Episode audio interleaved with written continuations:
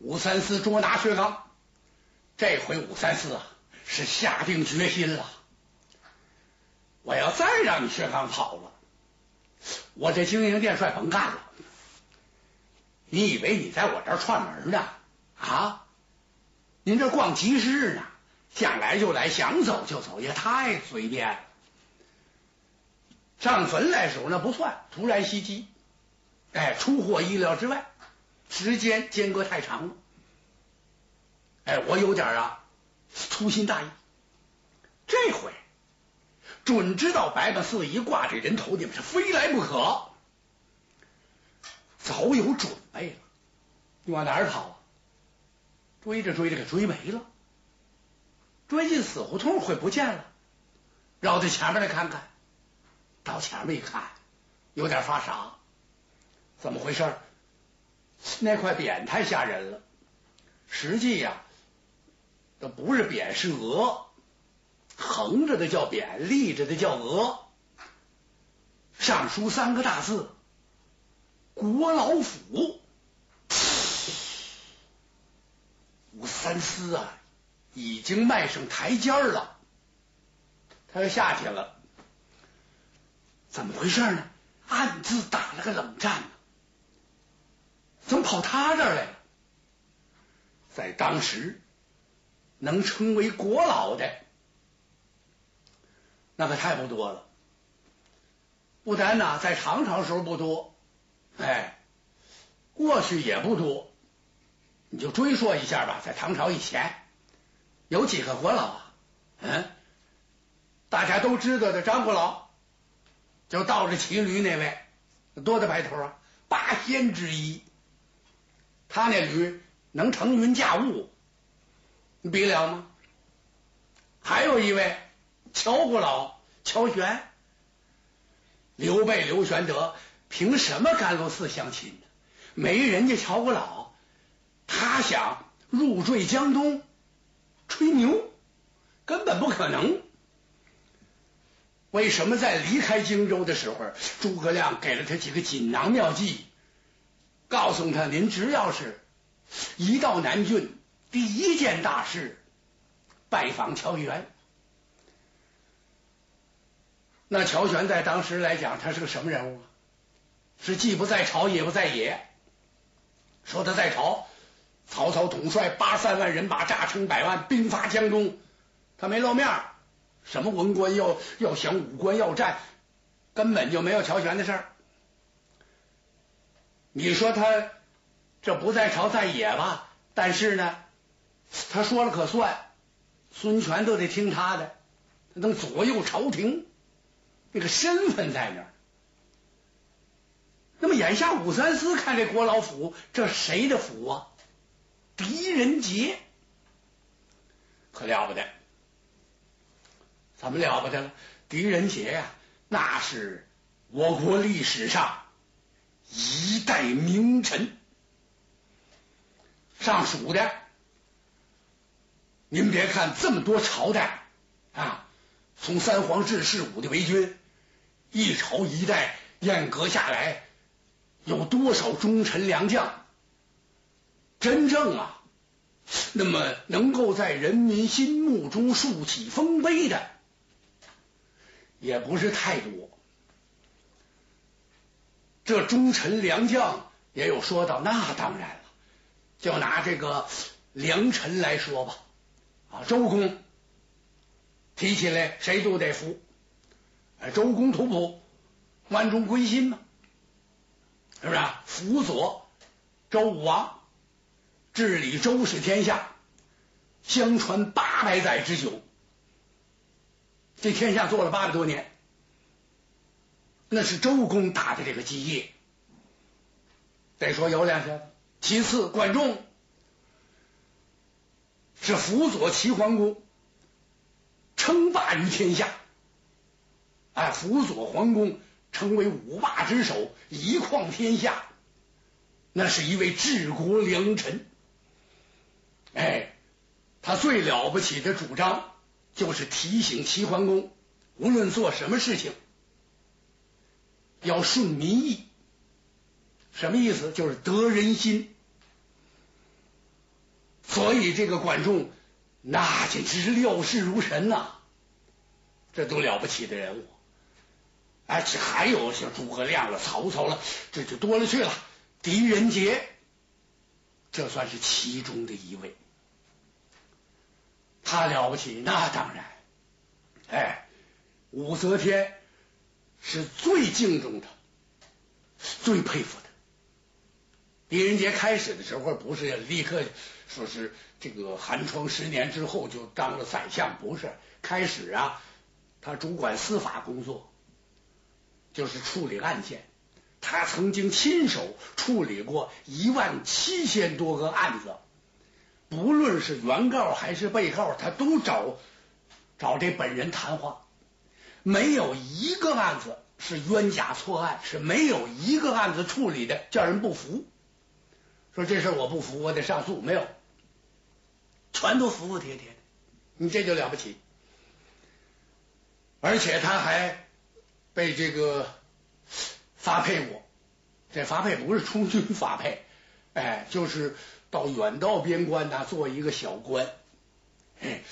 这个比如到宁州吧，这在古代时候，这个宁州在哪儿？就是甘肃这一带。到那儿去了之后呢，他能够啊，把这个汉族和少数民族的关系处理的非常妥善，无论做什么事都不偏不倚，啊，一碗水端平，人人都钦佩狄仁杰。就给他立了一桶功德碑，你这了得起吗？而且他给武则天也曾经上过多次本，每一次武则天都特别的折服他，就是佩服他。人人都说这事应该这么办，他说这不能这么办。怎么万岁？你应该得如此这般。实际狄仁杰最大的功绩呀，还不在这些，是什么呢？复唐，就是恢复唐朝，他立了很大的功绩。就这么不断的呀，这个这个给武则天上本呐，武则天对他印象特别深，还曾经狄仁杰有一次冤狱，哎，那时候实行酷吏嘛。把这个狄仁杰给抓起来，抓起来诬赖他，就是诬告啊，说他要谋反。哎，开始一审问，他就承认了。承认之后呢，他悄悄的给武则天写了一份表。写完之后，他把这表啊就藏在这个棉衣服里。借着换季的机会，说这牢狱里头太热了，我也该换换季了。怎么把这衣服拿出回去拆一拆洗，把那个单家衣服给我拿来，就借着这个机会，把这个表啊就送进皇城，送到武则天那里。武则天立刻派人去调查，到这一调查，当时你想能够扳倒狄仁杰的那人物，那都了不起啊！哎，那在朝廷里都是相当势力的这么一派。结果去调查的时候，就提心吊胆，怎么害怕？那回来之后，这这说了个稀里糊涂。武则天为这事儿啊，亲自把狄仁杰给找来了，问他这怎么回事呢？啊，你说你不谋反，你不谋反，你承认？狄仁杰笑了，万岁，我不能不承认。怎么？我要不承认，他就把我打死了。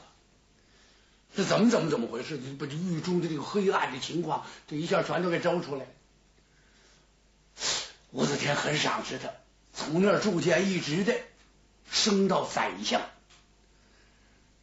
后来啊，武则天亲自给他做了一件锦袍，紫罗袍，亲手绣的，龙探爪，蟒翻身，海水江崖，宽片云锦，而且在上边。还绣了十二个字，这十二个字有待于进一步考察，反正是是赞扬他的功绩，哎，就把这个袍啊送给他。好家伙，则天陛下亲手做袍，赠给自己的大臣，这简直的惊震整个朝纲啊！过去赠袍的有几位？你想在这个这个这个。春秋战国时期赠旗袍啊，曹操送关羽的时候八条挑袍，这件袍里头那说到都很多呀，所以呢，狄仁杰十分珍惜这件锦袍，哎，不到这个盛大节日啊和自己的生日啊，绝不敢穿，舍不得穿，平常就挂着，给他供起。后来呢，武则天呐。又在他府里头给他修了一座一年堂，就是一年斋，哎，颐养天年，而且给他写了一道圣旨，就挂在这个一年斋里了，说不能随随便便谁都能够啊践踏，想冲进就冲进去，想进去溜达溜达就溜达溜达，那不行，而且赠给他四颗龙头棍。这龙头棍又说到了，怎么上打凤子龙孙，下打文武大臣？你惹着他，他就拿这棍子揍你。这是闹着玩的事。再后来呀，那么狄仁杰拜见武则天的时候，都不识大礼了。怎么回事？他一施礼呀，一下跪呀，武则天就告诉他：“哎呀，郭老，快平身吧。怎么？”你这一下跪呀，我腰都觉得酸疼。你说这这这君臣的感情，这可真是大臣把天子当自己的心腹，而天子把大臣当自己的股肱，那就是自个儿的胳膊腿，就这样一个关系。所以这个“国老府”这三个字，那不是想挂就挂的，这惹不起呀。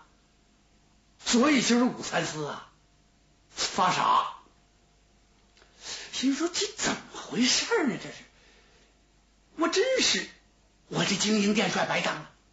怎么我怎么就不知道狄仁杰这后院这这这是走动啊？武三思敢肯定，薛刚这几个反贼肯定就在这府里。你要说狄仁杰把他藏起来。那我是冤枉了这位狄国老，但是谁知他猫哪儿了？啊，花丛后边、葡萄架底下、假山石那儿，他猫一个地方，你就得找一气。因为什么？这就对了，狄国老这府大了，你这怎么办呢？这个，他眼珠一转，旁边站着的这人也都愣了，怎么？怎么回事？